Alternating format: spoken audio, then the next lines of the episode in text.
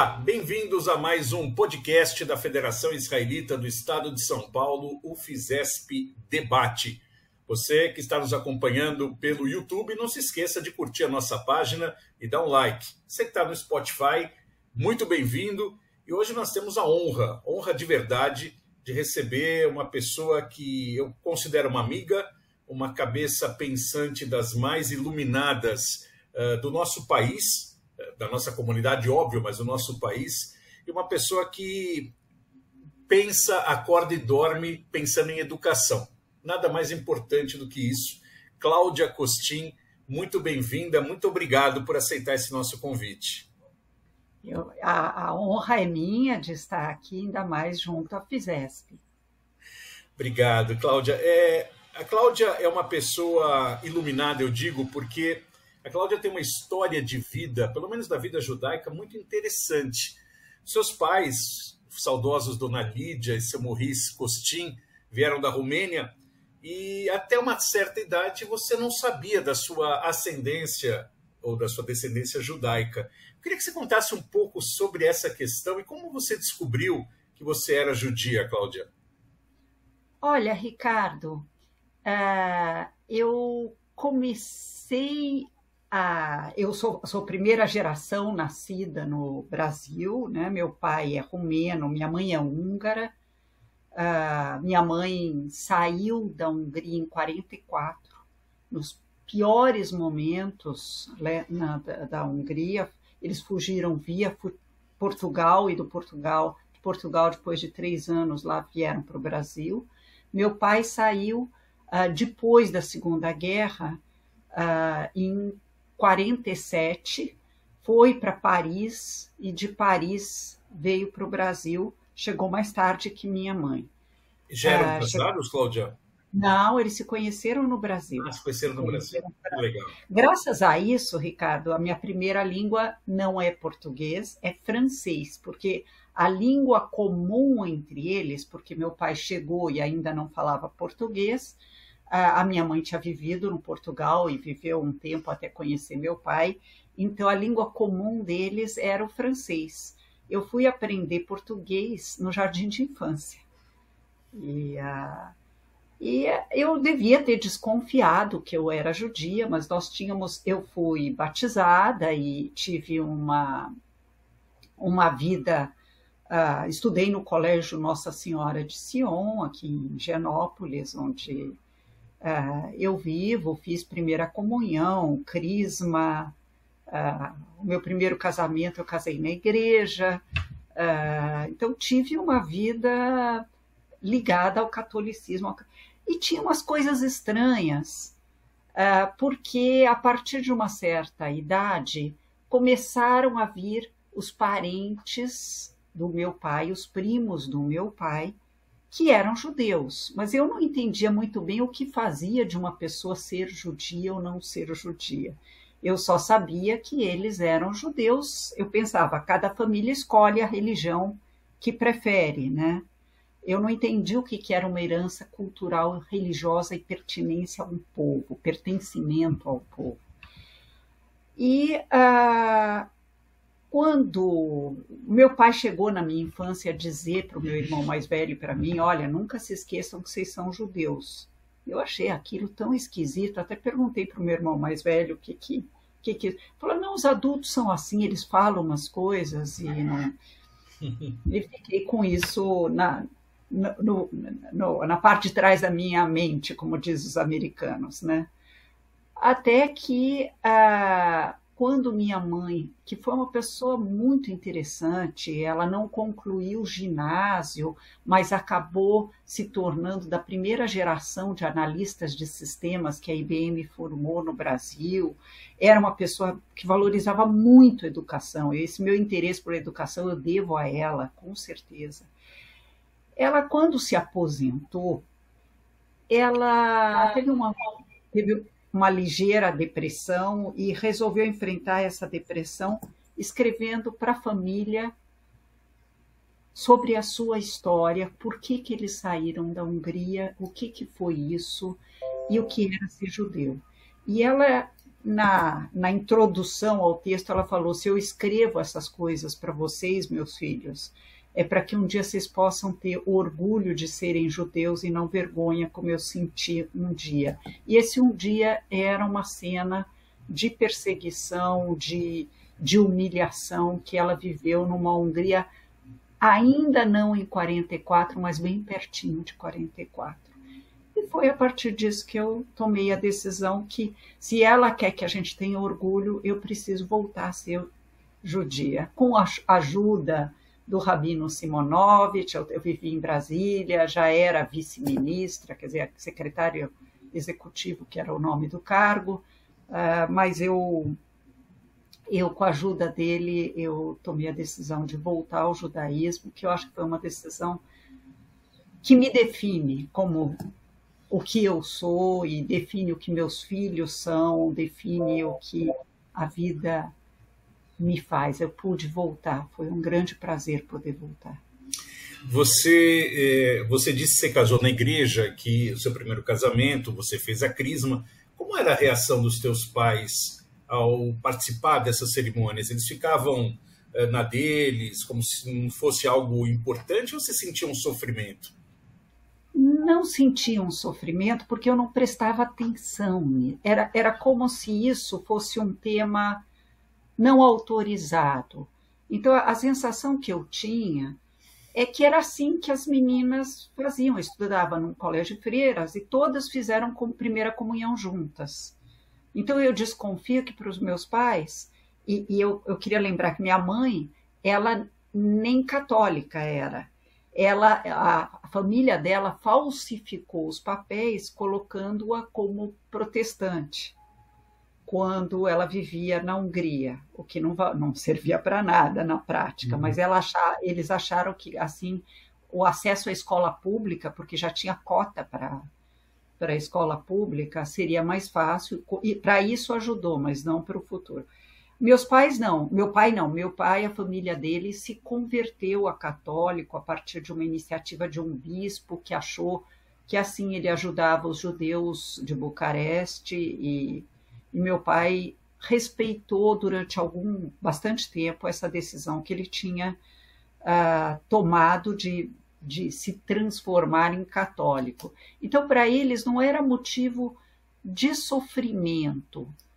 Uh, a crisma eles acharam um pouco esquisito, mas como todas as meninas da minha turma fizeram crisma, e a, a decisão de casar na igreja católica foi porque eu não queria fazer uma festa de casamento. A gente eu era um pouco revolucionária naquela época, embora nunca fiz atos violentos, muito pelo contrário, eu queria lutar contra a ditadura, mas uh, eu achava que uma festa com gente tão diferente como os amigos dos meus pais, que eram um pouco mais tradicionais, que eram e a juventude um pouco hippie no meio da qual eu vivia não ia combinar muito bem. Então eu eu casei na igreja católica com um padre progressista e eh, lá na PUC na PUC de São Paulo e acho que eles não estranharam. Com meu segundo marido, né, com quem eu fui casada até ele falecer recentemente, por 34 anos, aí eu casei eh, só no. Eu casei civil. de um jeito.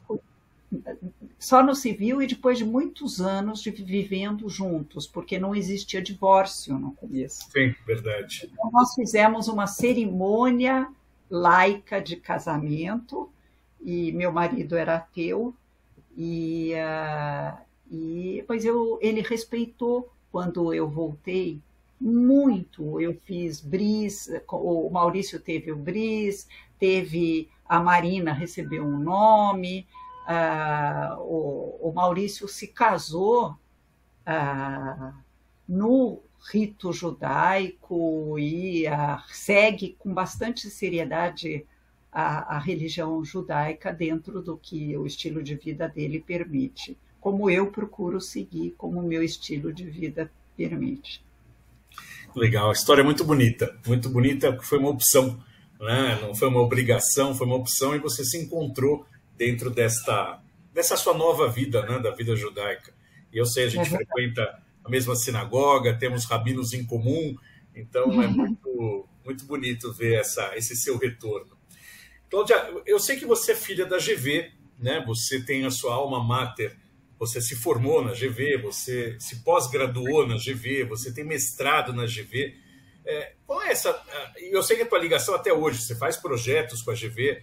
Me fala um pouco sobre a sua vida acadêmica. Como foi essa sua imersão dentro da Fundação Getúlio Vargas? Também aí tem uma história interessante, porque o sonho da minha vida era ser professora de educação básica. Adoro educação, sempre gostei.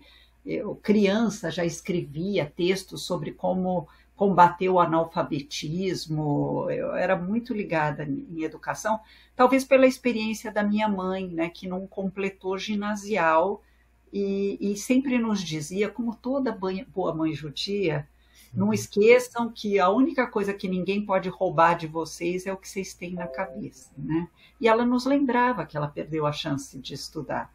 Então, eu quis ser professora, ah, estudei para ser professora no ensino médio. Depois, eu, eu queria prestar o vestibular para a educação, seja psicologia, pelo caminho da psicologia ou pela pedagogia. Só que no ano que eu ia, em, quer dizer, em dezembro do ano que eu faria a minha inscrição num cursinho, ou, ou, ou no terceiro ano do ensino, do então curso clássico, ou coisa assim, o meu irmão, infelizmente, faleceu num acidente de automóvel. O Pedro, esse mesmo que me diz que os pais às vezes dizem coisas diferentes, ele faleceu num acidente e ele, o meu pai estava preparando o meu irmão para ser sucessor dele na empresa que ele tinha. E ele me pediu para eu fazer administração. Uh, eu, naquela época, achava que administração era coisa de, entre aspas, burguês. Né? Imagine que eu vou fazer administração, trabalhar em administração. Eu pedi três dias para o meu pai para pensar, porque eu queria descobrir como é que eu conseguia convencê-lo sem machucá-lo. Porque imagina o pai acabou de perder um filho, o sonho de, de uma sucessão bacana. Aí eu descobri nesses três dias que a GV tinha um curso de administração pública. Ah, pensei, puxa, eu posso entrar na administração pública e ver como é que eu trabalho com as escolas públicas, como é que eu lido com. Eu não sabia nem o termo política pública, mas eu pensei nisso. E foi uma decisão tão acertada, porque eu fiz administração pública num tempo que nós tínhamos na GV professores excepcionais. A USP tinha demitido uma leva importante de professores de primeira linha que a GV trouxe para dentro dela. E uh, foi um curso muito bom, muito sólido. E uh, quando eu terminei o curso, uh, eu não voltei de imediato para a educação, mas eu pouco fui dar aula na PUC por um tempo, acredite ou não, num curso que chamava problemas filosóficos e, e, teológicos do homem contemporâneo. Ela fazia parte da, daquele curso inicial de iniciação Era o PUC. básico. É, eu estudei na PUC, eu tive aula disso. É, eu dei aula disso, e isso não só me. Eu era a pessoa que entendia de políticas públicas dentro do time de professores disso, e ao mesmo tempo eu enriqueci muito o meu repertório, porque nós acabamos construindo esse curso com os principais filósofos da. Eu adoro filosofia até hoje. Uh, os principais filósofos com uma imersão na história da filosofia sobre como o homem pensa, seja pensar a sua vida, seja a transcendência. E acabei conhecendo muito o pensamento, inclusive católico, que no, mesmo tendo estudado num colégio freira, eu não tinha acabado aprendendo. Então, eu estudei São Tomás de Aquino, Santo Agostinho, para organizar bem as minhas aulas. Mas também aprendi muito das fontes judaicas do cristianismo, o que foi interessante para mim. E ah, fiz, dei aula durante sete anos nisso, e, e, daí surgiu uma oportunidade interessante de trabalhar na modernização da administração pública paulista. E eu sempre pensando como é que eu volto para a educação. Uh, e o voltar para a educação acabou acontecendo depois de eu ser ministra, no meu contato com Paulo Renato, que virou um grande amigo, que foi o ministro do Fernando Henrique. Eu fiquei muito amiga do Fernando Henrique e do Paulo Renato. E uh, eu acabei indo para o Banco Mundial numa primeira vez para ser gerente de setor público do Banco Mundial, mas já muito para a América Latina, mas já muito atenta para os resultados do PISA, porque naquela época o Paulo Renato ia muito para Washington, onde eu estava morando, ele trazia ideias sobre educação brasileira, uh, e na volta para o Brasil, eu estava decidida a voltar para a educação. Mas o Alckmin me convidou para ser secretária de Cultura. Uh, e eu pensei, bom, pode ser um bom processo de retorno para a educação. Nesse meio tempo, o Roberto Tivita me convidou para assumir a, a Fundação Victor Tivita, que era voltada a melhorar a qualidade da educação pública. Eu falei, espera um pouco, eu prometi para o Alckmin, eu vou ficar dois anos lá, se você ainda tiver interesse, depois eu volto. E foi o que eu fiz. Fiquei dois anos na cultura, criando um programa de apoio à leitura, ah, de criar bibliotecas em todos os municípios paulistas que não tinham biblioteca, fomentar a leitura dos jovens, ah, parcerias com a Secretaria de Educação e ah, depois disso fui para a Fundação Vitor Tivita, que foi um período muito bacana, coordenei o prêmio pro Professor Nota 10, e, e de lá fui ser secretária municipal de educação do Rio de Janeiro, a convite do Eduardo Paes. Você deu uma passada nesse meio do caminho pela Cirela também, não deu? Muito rápida, porque quando eu deixei de ser. Ah, Deixa eu só, só organizar minha mente onde que se foi antes ou depois do que a gente vai ficando mais velho. Acho que foi depois da Tivita. É, eu saí, não, é depois do Rio de Janeiro ou antes da Tivita. Eu acho que foi depois do, do Rio de Janeiro, enquanto eu me preparava para o Banco Mundial como secretária global de educação do Banco pode Mundial. Ser, pode ah, não, ser. É, foi depois do Banco Mundial. Depois de eu voltar do Banco Mundial, na segunda ida, quando eu fui ser diretora global de educação. Mas eu queria muito criar um think não, não foi, foi na primeira ida mesmo.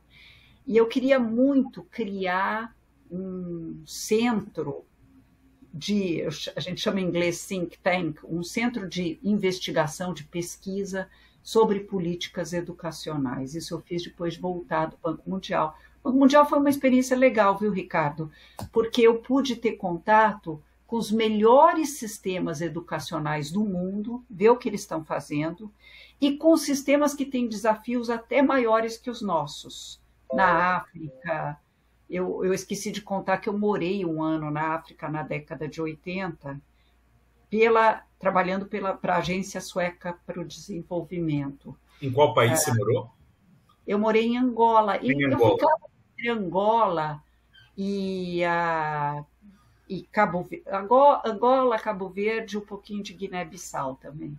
Moçambique não? Também é língua portuguesa? Moçambique não, nessa época não. Mas eu dei um curso de uh, modernização das políticas públicas, na verdade, criação do Estado, para esses estados que tinham acabado de se tornar independentes. Né? Uh, em que havia alunos dos cinco países africanos de língua oficial portuguesa, inclusive Moçambique. Cláudia, você falou, bom, você foi ministra federal, trabalhou com o presidente Fernando Henrique, eu acho que é uma, é uma lição né, diária trabalhar com uma pessoa da estatura de Fernando Henrique Cardoso. Você citou o professor Paulo Renato, que morreu infelizmente muito cedo. É, mas eu acho que talvez um dos grandes desafios da sua vida foi ser secretário municipal de Educação do Rio de Janeiro.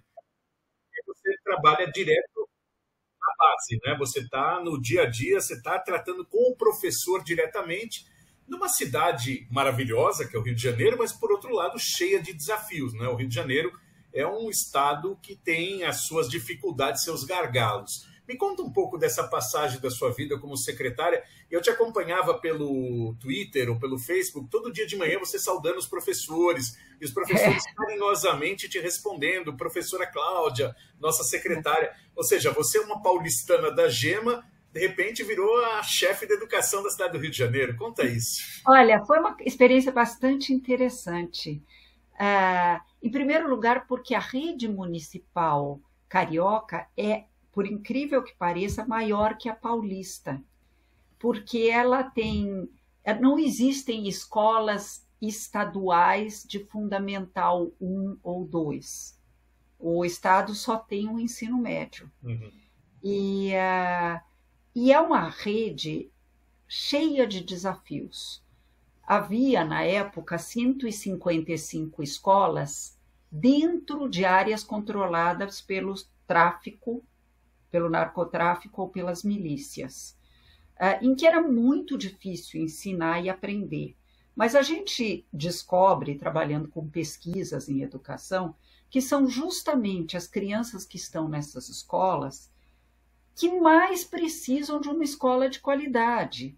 Então, se eu não tenho pais que me dão um repertório cultural variado, não tenho livros em casa, não tenho ah, na, na, primeira infância eu não fui estimulado, eu não tive uma alimentação adequada, a escola tem que cumprir um papel essencial. E eu estava muito convencida uh, de que isso precisava ser feito. Então, nós, uh, lá eu pude criar um programa que se chamava Escolas do Amanhã, pegando essas 155 escolas e fazendo uma série de ações de incentivo.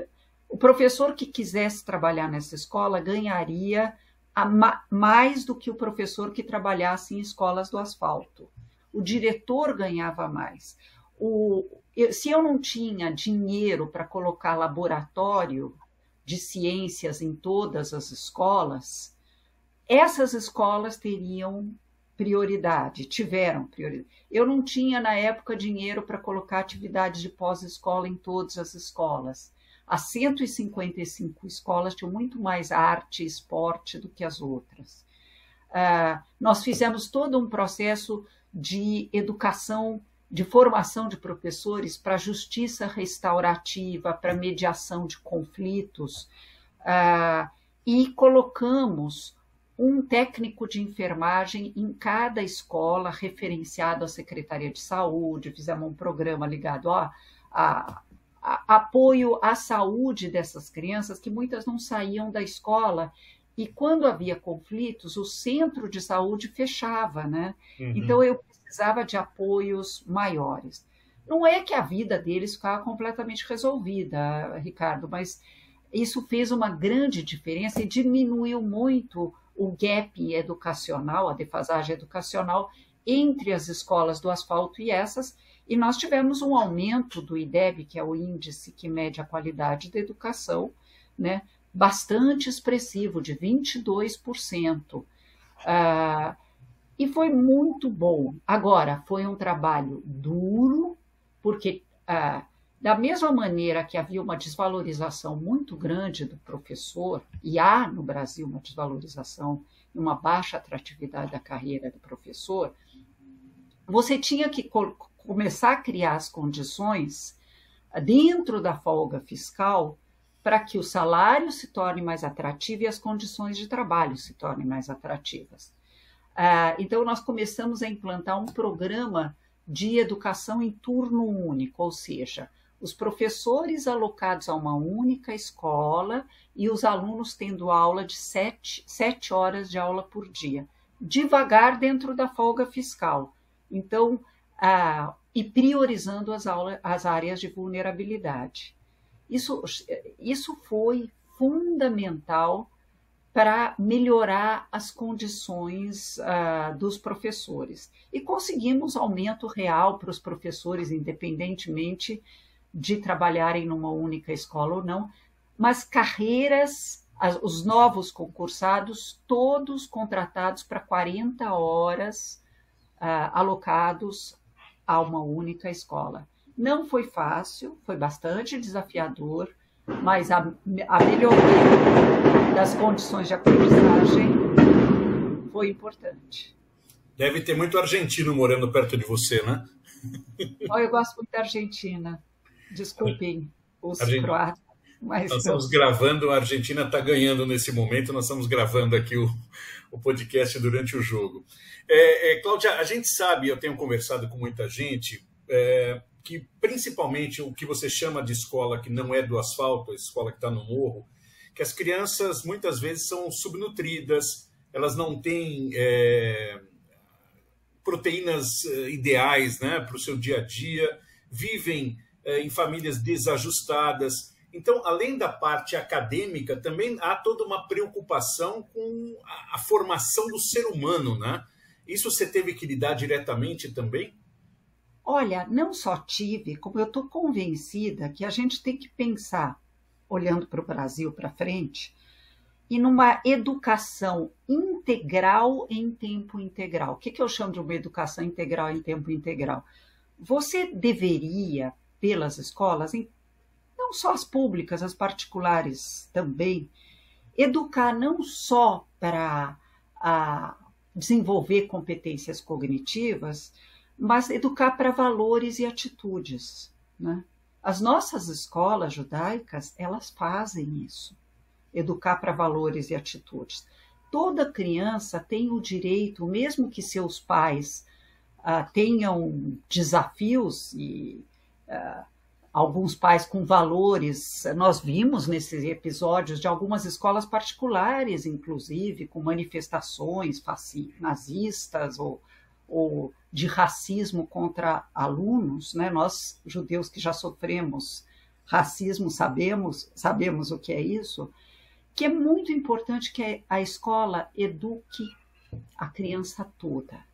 Eduque alfabetizando bem, desenvolvendo raciocínio matemático, um pensamento científico, tudo mais, um, um, um repertório cultural variado, mas também para respeitar o outro, respeitar quem pensa diferente, quem é diferente, para uma convivência em paz. O, Jacques Delors, uh, que teve um papel muito grande na, na Unesco, criando um relatório sobre o que seria a educação para o novo século que começaria em breve, ele fez esse relatório em 92, ele escreveu que a educação deveria ter quatro pilares. E dois deles nos dizem respeito a nós judeus, especialmente, que você tem que educar a criança. Sim, para você precisa educar a criança para ser, para estar confortável com a sua identidade e educar para viver juntos. Ah, se você lembrar bem, ah, Ricardo, a formação da identidade dos nacional de cada país europeu se fez por oposição à identidade do outro, por, com ódio do outro. Então, a criança francesa é aquela que não é alemã. E eu tenho raiva dos alemães.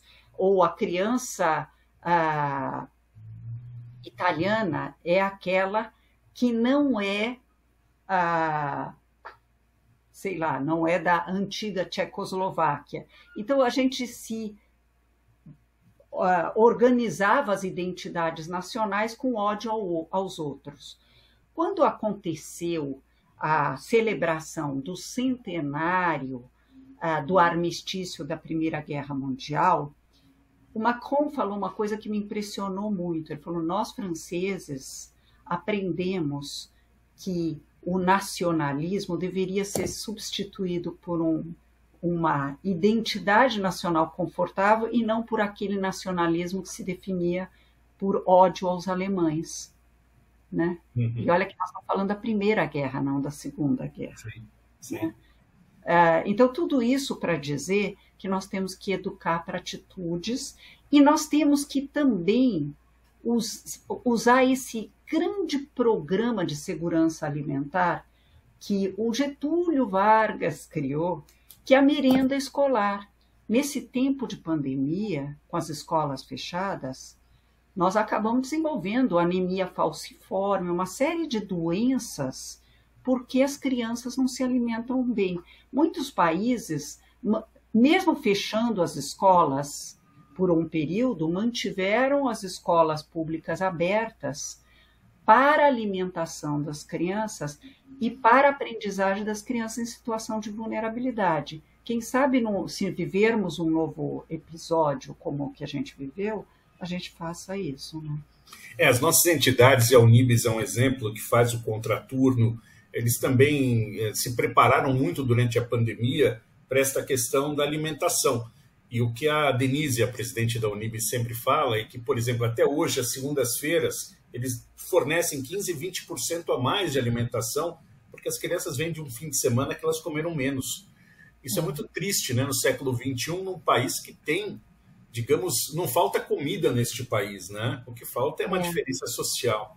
Mas, Cláudia, a gente falou do Rio de Janeiro e a gente lembra em educação muito dos CIEPs, da época do Brizola, do Darcy Ribeiro, é, que foi uma coisa inovadora naquela época, né, de ele utilizar essa questão que depois para São Paulo vieram veio uma, uma, um modelo que a Marta criou também de se fazer a os céus os céus exatamente.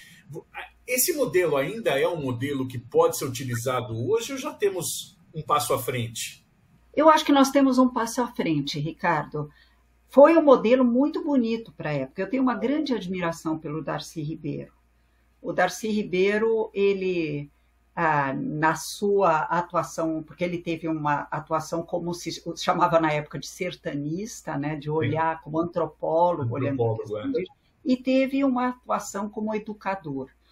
E ele defendia que o que a classe média oferece para os seus filhos, que a gente possa oferecer para as crianças em áreas de vulnerabilidade, no que ele tem toda a razão.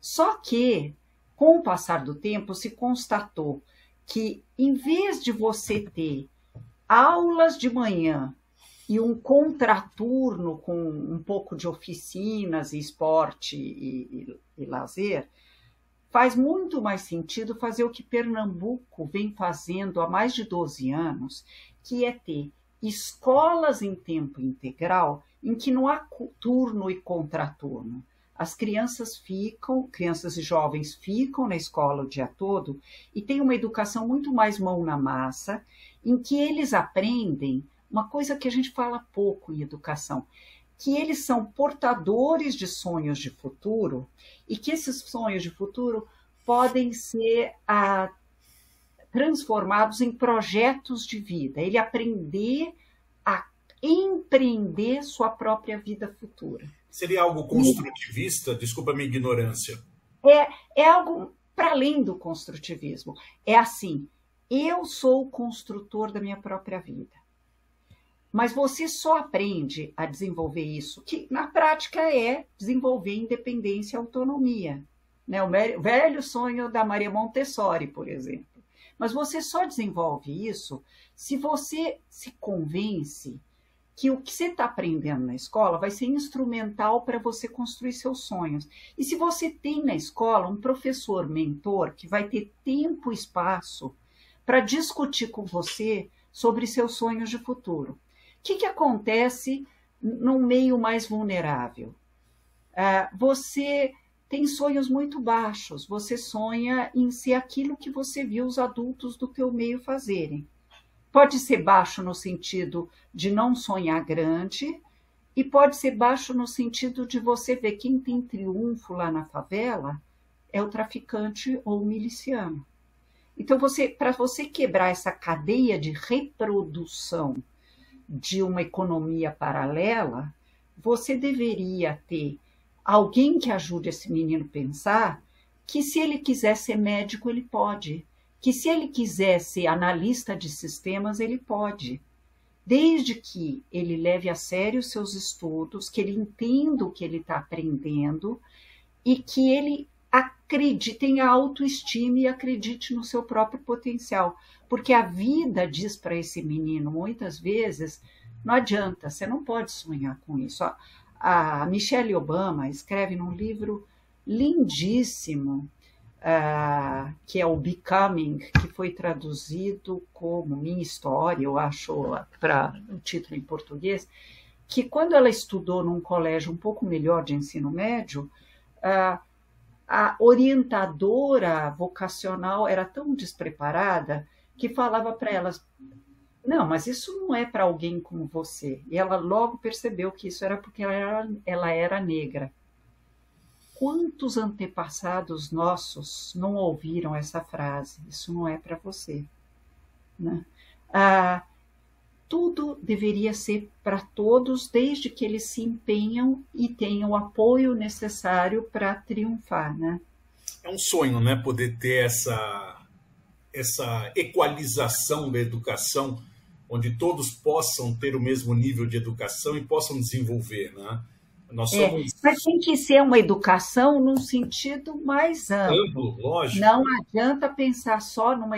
Não adianta você ter o melhor professor de física no sentido de que ele entende muito de física, se ele não for um grande educador também. Lógico, eu concordo plenamente.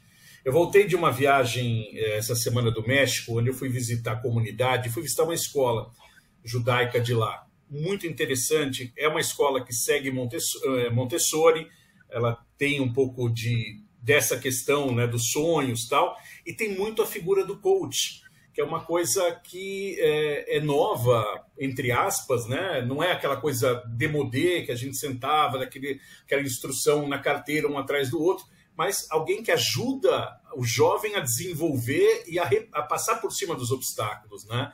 É, essa questão psicológica é fundamental também para esses alunos. Ai, sem a menor sombra de dúvida. E apoiar, inclusive, eu esqueci de falar disso, os jovens que têm deficiência, porque eles podem, hoje nós sabemos que eles podem ir muito mais longe do que a gente estava acostumado. A gente segregava né, os alunos que tinham com deficiência, e até é muito compreensível por que, que a gente segregava. A gente segregava porque pensava assim, eles vão ter uma atenção melhor, assim, a gente customiza o currículo para eles então, você tem umas escolas especiais e outras escolas para criança típica. E a gente logo percebeu, e todas as pesquisas mostram isso, que eles se desenvolviam muito menos nesse ambiente onde todos são crianças com deficiência. Mas tem um outro lado disso, que se eu quero aprender, ensinar a criança a viver juntos, a criança típica aprende muito em termos de valores e atitudes quando ela é exposta a crianças com deficiência, desde que haja apoios para o professor atuar nessa, nessas condições e que a criança com deficiência tenha atividades depois da escola que complementem a sua formação. Uh, então, isso também é um ponto diferente, e também nisso nós judeus somos muito mais exclusivos, porque nós sabemos, até pela experiência do nazismo, que as primeiras câmeras de gás foram pensadas para as crianças e adultos com deficiência. E logo depois passados para nós. Cláudio, o tempo ele é cruel, né? Nós já estamos aí com o tempo avançando, mas eu não, não posso deixar de fora a tua atuação hoje como voluntária no programa de transição do novo governo presidente eleito Lula disse que vai focar muito na educação básica e nas escolas integrais. É, como vocês enxergam, ou como esse grupo enxerga a educação para os próximos quatro anos? Aonde podemos e devemos avançar? Olha, eu fui convidada para ser da equipe de transição e nós somos uma equipe de transição que reflete a coalizão que uh, assumiu o poder, né? Ah, que foi eleita, dizendo melhor. Ah, então, nós temos visões diferentes entre nós. A tarefa da equipe, do grupo de transição de educação, foi fazer um diagnóstico da educação brasileira, tanto básica quanto superior. Ah, aqui nós não tivemos chance de falar de educação superior, mas é uma área que eu também pesquiso bastante. Ah, então, é olhar para a educação brasileira, ver que desafios ela tem uh, e construir alguns consensos sobre ações que precisariam ou poderiam ser feitas como sugestão para a nova ou para o novo ministro. Ah, foi muito interessante, nós falamos com várias organizações da sociedade civil sobre quais são as percepções deles, o que, que eles sugerem, e, e, e todo o ecossistema educacional, falando desde ah, com ah, pesquisadores sobre os temas de educação básica e superior, associações de professores e sindicatos, passando por ah, os, as, a, a, associação de, de, de que de editoras que fazem livros e materiais didáticos de apoio à educação. Então, nós, nós tivemos uma, o, o próprio MEC, para a gente entender bem o que precisa ser feito. Mas tem uma questão que é importante. O MEC, ele tem e eu contei do Paulo Renato, né, ao longo dos últimos anos, ele avançou muito numa agenda de colocar todas as crianças na escola. Eu queria lembrar a todos que no final dos anos 60, quando eu estudei na tal escola pública que todo mundo diz que era maravilhosa, só 40% das crianças estavam no ensino primário. Então é fácil ter uma educação melhor para os filhos dos letrados ou de famílias que são muito interessadas em educação. O grande desafio que foi sendo enfrentado ao longo dos últimos 20 anos foi garantir que essas crianças não só entrem na escola, mas permaneçam na escola, concluam o ensino médio, porque em tempos de quarta revolução industrial não concluir o ensino médio é se candidatar a trabalho precário ou até a trabalhar na economia paralela, como eu disse agora há pouco, e aprendam. E, ao mesmo tempo, formar o professor e manter a atratividade da carreira de professor para que isso possa acontecer. Essa equação é dificílima e, gente, não existe bala de prata para isso. Não tem uma solução mágica. Se você fizer essa uma coisa, tudo se resolve. Nós vamos ter que tornar a profissão de professor mais atrativa, melhorar a formação que ele recebe no ensino, ah, na, no, no ensino superior, tornar a abordagem um pouco mais profissionalizante, para preparar o professor para a mais complexa das profissões. Ao mesmo tempo, nós vamos ter que melhorar a infraestrutura das escolas, melhorar os materiais que estão a serviço. Nós passamos nos últimos anos a ter finalmente um currículo. O Brasil era um dos pouquíssimos países que, diferentemente dos 40 primeiros colocados no PISA, que é um, uma avaliação internacional de educação, não tinha um currículo nacional que dissesse quais são as aprendizagens mínimas que qualquer brasileiro tem que ter a ser complementada pelas aprendizagens que o seu estado acha importante, a história do meu estado, a, outras coisas que possam enriquecer isso. Nós finalmente temos uma base nacional comum curricular, nós avaliamos a cada dois anos a aprendizagem, ah, nós temos tido melhoras pré-pandemia. A cada edição dessa avaliação, que é de bastante qualidade, desde 2005, no Fundamental 1, tivemos melhoras nas cinco últimas edições pré dessa prova, no Fundamental 2, pré-pandemia, Uh, e, finalmente, em 2019, tivemos melhorias no ensino médio. Estou contando toda essa história para dizer que não é que o Brasil tem um desastre de educação. Ela tem uma crise de aprendizagem e tem desigualdades educacionais. Ela, o Brasil, a nossa pátria, precisa melhorar. Mas a pandemia dificultou tudo isso e a falta de uma resposta educacional à Covid por parte do MEC que durante um tempo achou que era melhor fazer uma guerra ideológica com as universidades ou algumas coisas desse tipo, não nos ajudaram.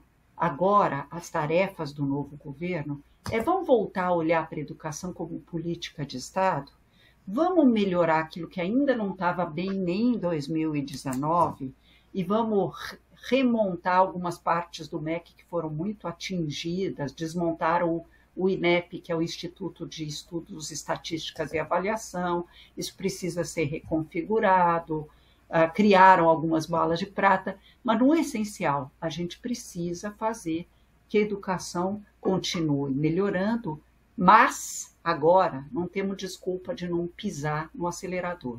Nós estávamos melhorando a educação antes da pandemia devagar demais. Agora nós temos que pisar no acelerador. Cláudia, eu sempre brinco que um dia, se eu acordasse presidente da República, eu tenho certeza que a ministra da Educação eu já teria, que é a ah. Eu tenho uma admiração muito grande por você, como pessoa, como profissional, como mente pensante. Eu acho que é um orgulho poder ser seu amigo e ter essa. E poder conversar e sorver um pouco dessa sua sabedoria. Muito obrigado por ter aceito esse nosso convite. Para nós foi realmente encantador ter você com a gente. E para mim foi uma honra ter podido falar com você e falar com você para a comunidade judaica do estado de São Paulo.